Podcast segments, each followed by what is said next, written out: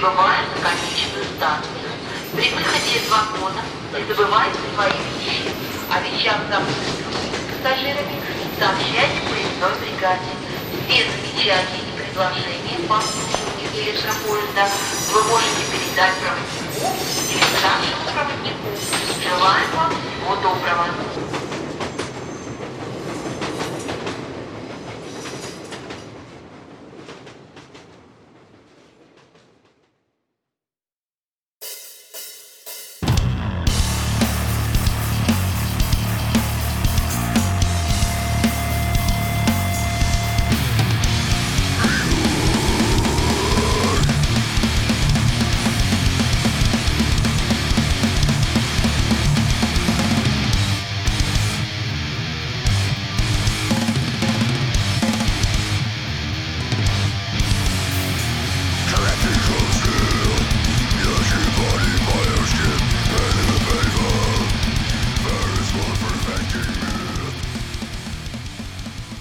Здравствуйте, уважаемые слушатели, с вами снова станция «Конечная», подкаст для смертных. Сегодня у нас вольная программа «Полустанок». Напомню, что «Полустанок» — это часть станции «Конечная», в которой я высказываю свое мнение, не ссылаясь ни на какие авторитеты научные, не привожу никаких ссылок.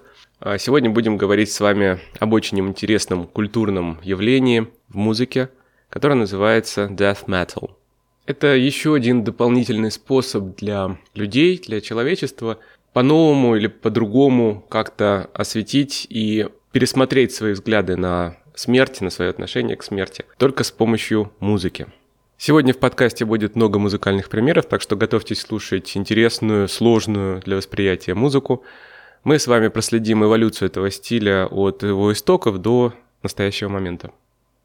Расскажу немного об особенностях восприятия именно этого стиля, о его особенностях э, в плане лирики, в плане музыки. В общем, будет интересно. Итак, death metal имеет три элемента, три составные части. А, он появился в начале 80-х в Америке, причем в таком месте, которое не славилось какой-то музыкальной культурой. Это Флорида. В отличие от Нью-Йорка, Лос-Анджелеса, Чикаго или, например, Нового Орлеана – там никогда не появлялось каких-то прорывных групп или новых музыкальных течений, которые бы оказывали влияние на индустрию. Но так получилось, что новые коллективы с новым звучанием появились именно во Флориде. Это не были какие-то профессиональные музыканты, которые хотели показать мастерство, хотели завоевать сцену. На самом деле это были обычные парни, тинейджеры, 18, 19, 20 лет, которые собирали группы и играли. Играли для собственного удовольствия. Вообще, появление death metal обязано очень жаркому климату Флориды. Жаркий и влажный климат, который делал невозможными, невыносимыми летние каникулы. И получалось так, что молодежь находила себе занятия не на улице. На улице находиться было невозможно, поэтому они забивались или в подвалы, или в гараже около домов, занимались там всем чем угодно, вот, например, записывали музыку. Так получилось, что сразу несколько команд таких молодых парней собрали музыкальные коллективы и начали играть музыку, которая была гораздо быстрее, чем, например, thrash metal, самое популярное, на мой взгляд, течение того времени в рок-музыке. И этот зародившийся новый стиль был заведомо непопулярен, потому что он по меркам того времени был действительно экстремальным. Эта музыка довольно быстро вышла из гаражей и подвалов на сцену местных клубов. А я напомню, это город Тампа. Город Тампа во Флориде стал потом меккой для многих коллективов, которые приезжали сюда для того, чтобы специально записаться на студии, которая стала легендарной, студия Sound. Там записывалось огромное количество групп, и студия стала потом специализироваться именно на death metal музыке, на экстремальных видах музыки. Cannibal Corpse специально переехали из Нью-Йорка а, во Флориду, в Тампу, чтобы жить там и записываться именно на Sound. Кстати, Cannibal Corpse как раз была одной из тех групп, которые играли в гараже, Играли там в дикой духоте и жаре, пока не установили кондиционер. Так вот, музыка поначалу воспринималась как излишне провокационная, и в клубах часто возникали потасовки, какие-то акты насилия, которые были мотивированы именно этой музыкой, как считали хозяева клубов. На самом деле ну, все зависит от публики, от того, как она воспринимает такое звучание. За довольно короткий промежуток времени death metal обрел такую популярность, что запрещать его, запрещать выступления музыкантов в клубах оказалось невыгодно для самих клубов, потому что люди перестали ходить на другие шоу, им было интересно слушать именно это, именно ту музыку, которая появилась в их городе. Площадки были маленькие, часто в клубах не было даже сцены, звук был отвратительный, ужасный, поэтому группы часто устраивали open маленькие, небольшие, на задних дворах своих домов.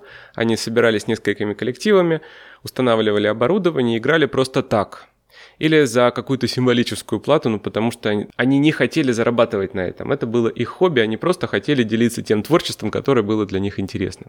И вот группы, которые обрели мировую славу, вошли в историю рок-музыки, например, такие как Obituary или Death. Они играли в каких-то амбарах, каких-то сараях, э, ну, совершенно не приспособленных для выступления местах. Это было для них совершенно нормально. Они думали, что вот эм, такая жизнь ради музыки, музыка как часть жизни, это действительно то, что им нужно. Итак, начало 80-х. Звучание death metal появляется практически одновременно у разных групп, как я уже сказал, э, и точно установить, кто был первопроходцем, сейчас невозможно. Ну, например, группа Possessed, которая выпустила единственный альбом, действительно эпохальный альбом, вошедший в историю, записала его в 83 году. Они были из Сан-Франциско, и там есть песня Death Metal, которая относится к этому жанру. Действительно, они использовали приемы, которые характерны именно для Death Metal. Давайте послушаем, чтобы вы вникли в атмосферу в эту, поняли, о чем вообще идет речь сегодня.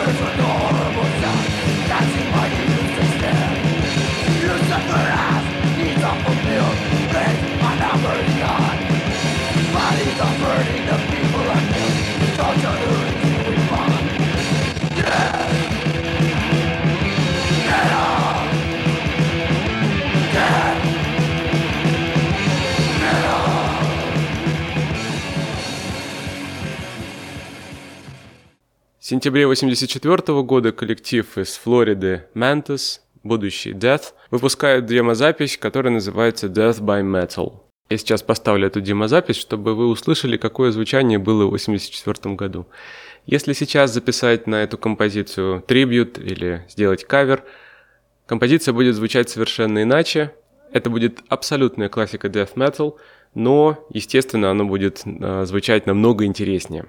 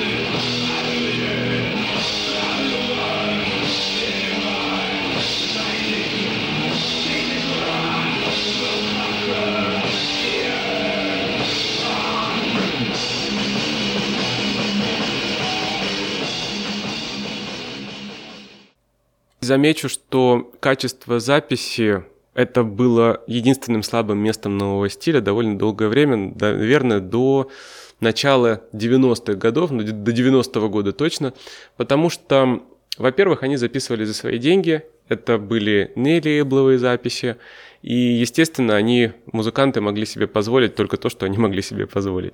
И сами студии были очень не заинтересованы в том, чтобы делать это качественно, делать качественные записи, сведения, потому что э, тогда эта музыка воспринималась как абсолютнейший хаос. То есть, действительно, вот музыканты приходили в студию, им давали прайсы и говорили, вот смотрите, ну какая разница, как это будет записано или сведено? Это же все равно собачий лай. Вот вы записываете собачий лай. Вы записываете э, заведомо перегруженные гитары.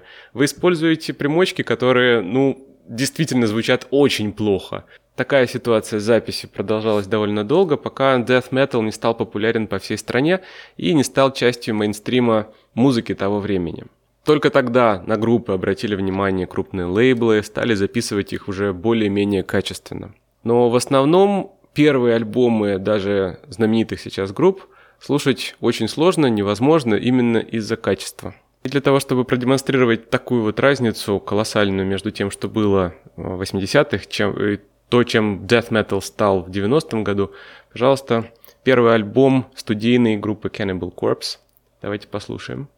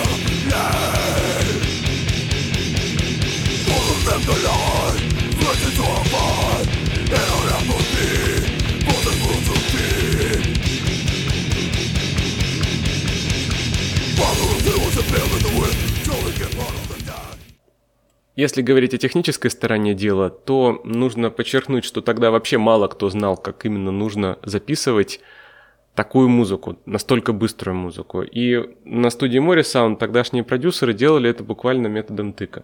Они использовали разные микрофоны для записи инструментов, по-разному располагали их, и дошло до того, что им пришлось использовать некоторые нестандартные технические решения и даже инновации. Вот, например, триггеры для барабанов стали массово использоваться – только после появления вот таких вот экстремальных стилей музыки. Просто без них довольно сложно исполнять вообще композиции.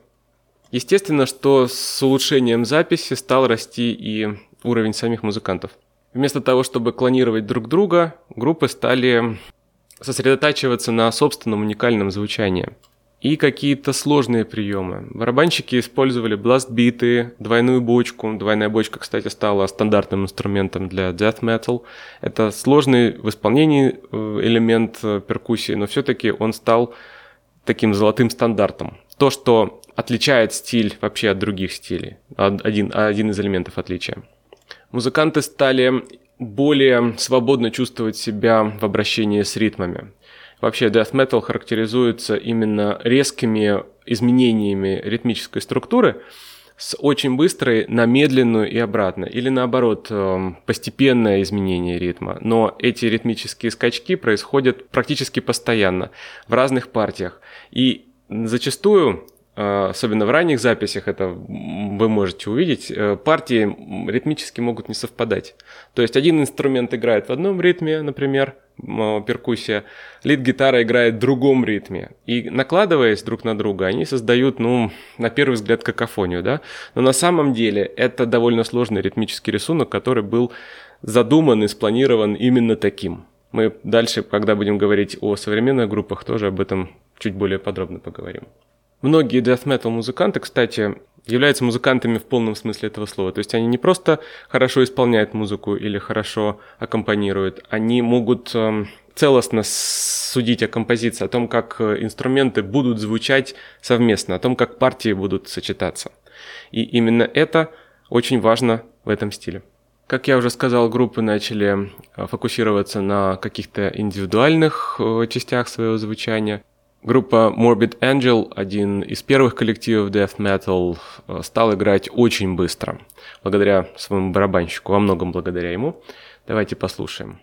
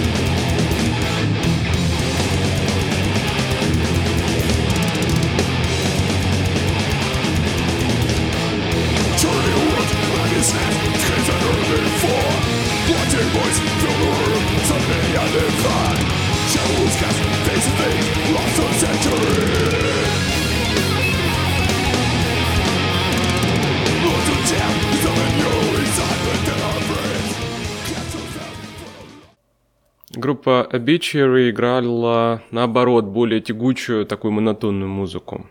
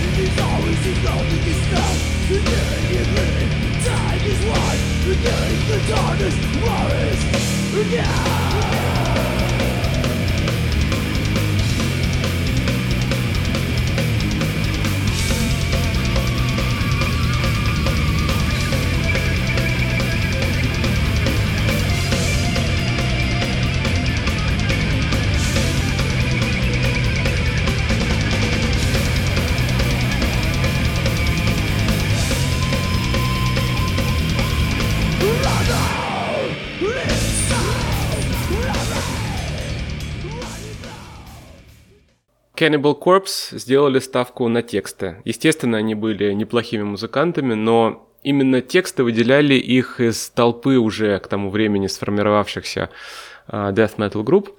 Их тексты очень жестокие. Они действительно отвратительные. Их можно назвать отвратительными. Они повествуют о насилии, убийстве, смерти, причем совершенно кровавых деталях, подробностях, которые, ну, неподготовленному слушателю очень тяжело воспринимать. Но при этом сами члены группы очень общительные, добродушные люди. Кстати, эта черта довольно характерна для многих death metal музыкантов. Концерты группы запрещали в Америке, запрещали в Европе, и только с ростом популярности death metal в стране, в США, они стали уже свободно давать концерты, этот запрет был снят. Еще одной отличительной чертой музыкантов, которые предпочитали играть в стиле death metal – стал их внешний вид. Это было полное противопоставление э, рок-сцене 80-х, которая была ну, вся в битых елочных игрушках, невероятные какие-то были прически, одежда, начиная от глэм-рока, заканчивая спид-метал. Все пытались выделиться с помощью внешнего вида, не только с помощью музыки, но еще и запомниться зрителю своими образами. Для death metal характерно одно. Это была простая рабочая одежда. Комбинезоны, джинсы, майки. Какие-то однотонные, застиранные, заношенные. Совершенно ничем не примечательная одежда. И в таком виде они выступали на сцене, ходили по улице, ходили на работу. Для них не было разницы, в чем они выступают. Они просто доносили свою музыку для, до своих слушателей. Популярность death metal в Америке сошла на нет с появлением гранжа. Это было явление временное. Потом death metal в различных э, реинкарнациях появляется на сцене опять. И все это время в андеграунде он существовал постоянно – его позиции были очень крепкие, и он продолжал влиять на музыку более популярных стилей. Что можно послушать сейчас из э, интересных современных death metal команд э, Северной Америки? Там будет и грув, там будет и black and death, там будет и technical death, в общем, многие-многие подстили. Итак, Suffocation, uh, Six Feet Under, Massacre, Martition, Misery Index, Dying Fetus, Incantation. Есть команды, которые играют в других стилях, но используют элементы Death Metal. Это, например, Kill Switch Engage и Hatebreed. Второе важное направление в истории развития Death Metal стала английская школа, для которой характерна максимально жестокая лирика. В Англии Death Metal зародился также в начале 70-х, может быть, чуть раньше, чем во Флориде. Самые характерные стили Death Metal в Англии это gore grind и grindcore. И два самых ярких представителя стиля это Carcass и Napalm Death. Grindcore — это что-то среднее между thrash, death metal с примесью быстро сыгранного хардкора. Главный лейбл, который записывал подобную музыку в Англии, находился в Ноттингеме. Назывался он Earache Records. И так получилось, что э, в начале 90-х они подписали соглашение с Коламбией, и вместе с Коламбией стали распространять э, альбомы английской музыки в США. Мало того, они стали распространять альбомы именно grindcore в США, которые стали невероятно популярными. И вот такие маленькие местечковые группы, которые были известны в своем городе или просто только в Англии, стали вдруг внезапно ездить в международные туры в Америку и проводить там целые турне. Итак, давайте оценим английскую сцену. Сначала группа Napalm Death. Они на сцене с 81 года до сих пор играют, ездят в турне. Очень интересный коллектив, который постоянно развивался как в музыкальном смысле, так и в стилистическом.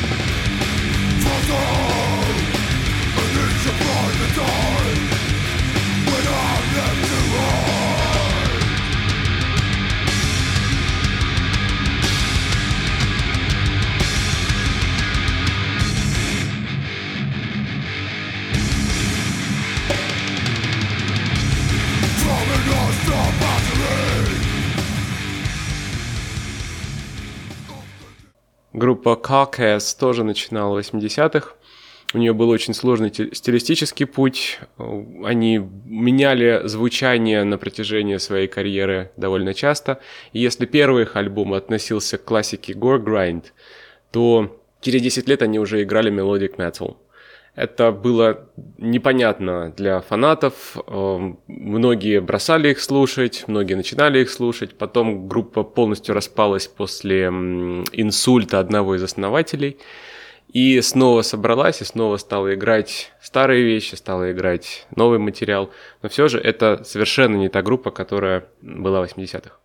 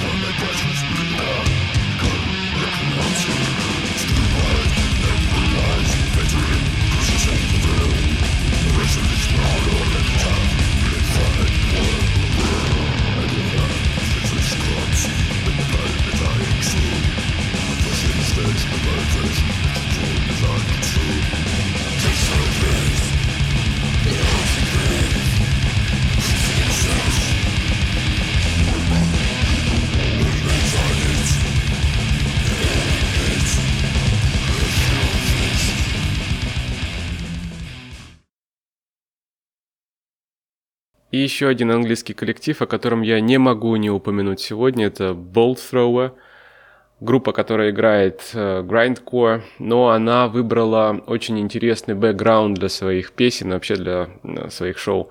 Это Warhammer, настольная игра с интереснейшим сюжетом и своей мифологией, которая по объему и интересности превосходит все, что вы могли читать вообще в жизни. И поклонники игры не дадут мне соврать, именно сам сеттинг этой игры, этого мира, очень благодатная почва для групп подобного рода.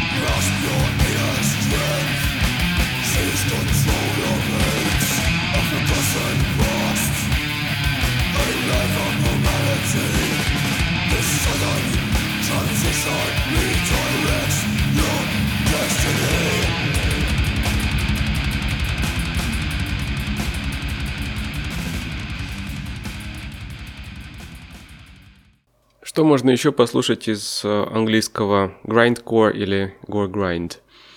Pig Destroyer, Cephalic Carnage, Exhumed и еще Impaled. В любом случае будьте готовы к тому, что этот подстиль не располагает таким богатством звучания и не любит экспериментов. Там вы не сможете встретить элементов авангарда, например, или джаза. Ну, я не знаю, наверняка есть какая-то группа, которая использует такое, но я ее не слышал, я не встречал такого. Если вам нужно что-то более интересное, менее жестокое, тогда можете послушать другие стили. Третий столб Death Metal – это Скандинавия. И так же, как в Америке, Death Metal Скандинавия начинали любители, которые играли только для себя ради своего собственного удовольствия. И такие группы, которые сейчас, опять же, всемирно известны, например, In Flames или Dark Tranquility, играли буквально в пустых клубах. То есть они приходили – это 89-90 год. Они приходили в клуб, и там не было никого. Были только музыканты и их аппаратура. И они, им приходилось играть, потому что, ну, лишний раз можно было прогнать материал, который у них был. В конце 80-х в Швеции было два центра рок-музыки, это Стокгольм и Гетеборг. И в Стокгольме публика предпочитала популярные американские группы. Iron Maiden, Judas Priest, Motorhead – это вот те светочи, на которые ориентировались местные исполнители, пытались им подражать и играть музыку именно в таком стиле. И именно здесь появился коллектив, который своим звуком поразил не только местную публику, но и музыкантов из Гетеборга. Группа называлась Nihilist, и она распалась довольно быстро, но оставила после себя вот такой, такое наследие, которое потом звучало и отражалось во многих-многих-многих командах. И уже затем в Гетеборге появились коллективы, которые стали играть такую новую, непривычную для местного слуха музыку. Они довольно быстро отошли от того, что мы сейчас понимаем как классический death metal, и стали привносить в него э, очень много элементов других жанров, что постоянно расширяло рамки самого стиля от года к году, от альбома к альбому. Вот, например, группа Dark Tranquility. Еще раз повторюсь, это любители, которые через несколько лет после формирования группы начали играть вот так.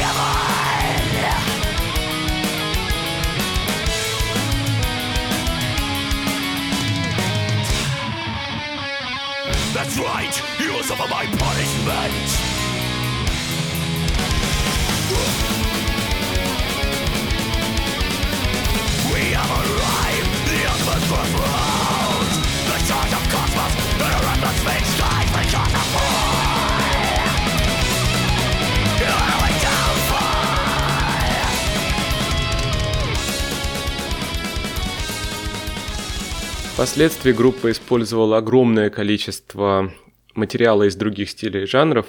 Она использовала мелодические приемы, симфонические, постоянно усложняла свое звучание. Еще одна группа, глубоко любимая мной, к сожалению, изменившая стиль в начале 2000-х, но до этого времени, с начала 90-х до начала 2000-х, игравшая death metal и его производные, это In Flames – которая оказала большое влияние и на шведских музыкантов, и на музыкантов по всему миру.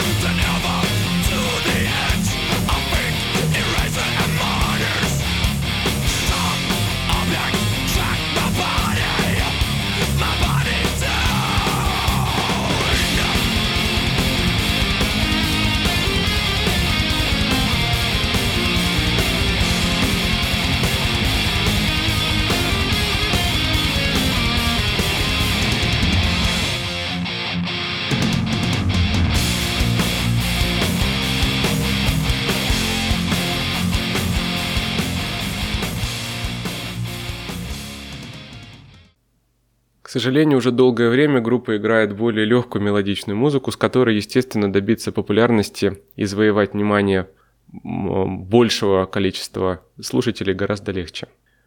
Ну а дальше нас ждут только одни эксперименты. Группа Apeth, которая начинала в 90-м году, на протяжении практически всей своей карьеры постоянно усложняет свое звучание, использует джаз, блюз, прогрессивный рок образца 70-х годов. И эта ядерная смесь превращается в очень красивую и сложную музыку.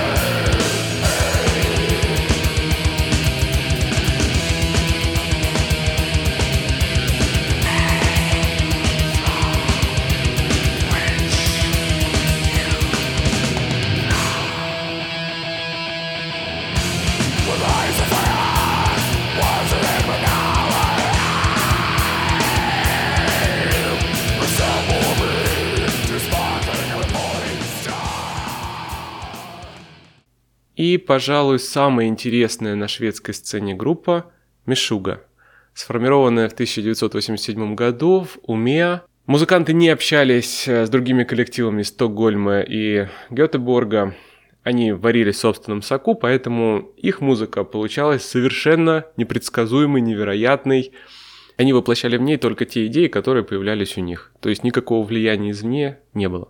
Это как раз тот самый случай, о котором я говорил в начале. Они писали партии для различных инструментов, потом соединяли их вместе, и создавалось впечатление, будто э, инструменты звучат диссонанс. Но вдруг, внезапно, э, на протяжении композиции наступает такой момент, когда эти инструменты, все партии сходятся в одну партию, именно в этой точке наступает вот э, то единение, которое должно быть в композиции. Потом партии опять расходятся и опять сходятся. И это действительно очень сложно сделать э, вот в, условиях студии. Как это выглядит на сцене, как они это играют на сцене, я даже не представляю. Это, это высший пилотаж. Даже их ранние альбомы сложно э, охарактеризовать как death metal. Это действительно death metal, но с очень большой примесью всего чего угодно. Там есть и части от Леонарда Коэна даже. Там есть э, влияние крауд-рока. Там можно найти что-то от Pink Floyd и King Crimson. То есть полет музыкальной фантазии здесь настолько смелый, что группу сложно отнести к death metal, но они до сих пор используют элементы death в своей музыке.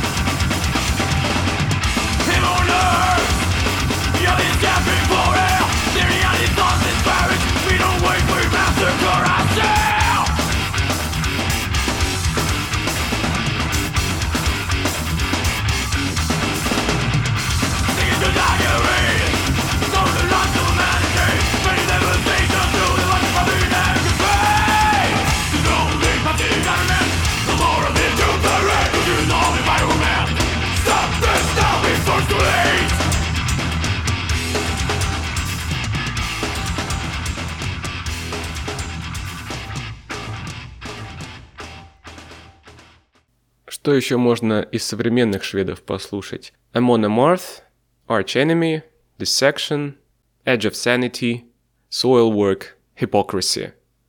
То есть целая плеяда действительно выдающихся групп возникла именно в этой стране. Death Metal и его производные также популярны в других э, скандинавских странах. В Финляндии, в Норвегии, в Дании. Группы Demigod, uh, Amorphis, uh, Children of Bottom, Dark Throne, ранние альбомы, Ill Disposed, Sentenced. Это то, что можно и нужно слушать. И почти в каждой европейской стране найдется несколько коллективов, которые очень популярны не только у себя на родине. Как выяснилось вдруг внезапно при подготовке выпуска, одним из центров э, death metal в Европе является Польша. Там появились такие потрясающие коллективы, как Behemoth, Hate, Vader, Decapitated. Это прямо звезды мировой величины. Death Metal стал очень популярным в Южной Америке. Там рок-музыка всегда испытывала довольно сильное влияние американской рок-музыки, и появление нового стиля не прошло незамеченным в Южной Америке.